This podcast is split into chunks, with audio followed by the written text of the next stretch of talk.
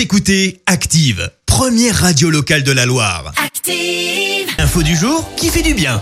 Et ce matin, on s'intéresse au groupe Leclerc, Clémence. Et oui, les supermarchés qui sont souvent pointés du doigt pour leur jet de produits invendus, le gaspillage ou encore leur manque de considération pour l'écologie, eh bien les choses sont sur le point de changer puisque le groupe Leclerc a donc décidé de remplacer ses sacs en plastique par des sacs en toile de jute. C'est le cas depuis hier dans les 700 magasins de l'Hexagone. Le but, supprimer 7000 tonnes de plastique chaque année puisqu'ils seront réutilisables, recyclables et échangeables à vie, indique le groupe. Alors il faudra quand même accepter de débourser 1,50€ pour le sac en toile de jute. Pour ceux qui ont un budget un petit peu plus serré, l'enseigne prévoit aussi des sacs en craft à 15 centimes d'euros. Leclerc qui en matière d'environnement s'était déjà placé dès 1996 euh, puisqu'elle avait été la première entreprise à remplacer les sacs en plastique à usage unique des caisses par des sacs en plastique réutilisables, soit 10 ans avant l'interdiction officielle en France.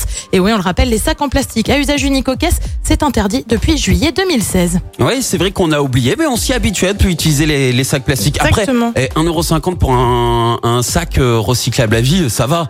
Il y a Ouais, pire. il y a hein. pire quand Bon, même. Alors... Écoutez Active en HD sur votre smartphone, dans la Loire, la Haute-Loire et partout en France, sur activeradio.com.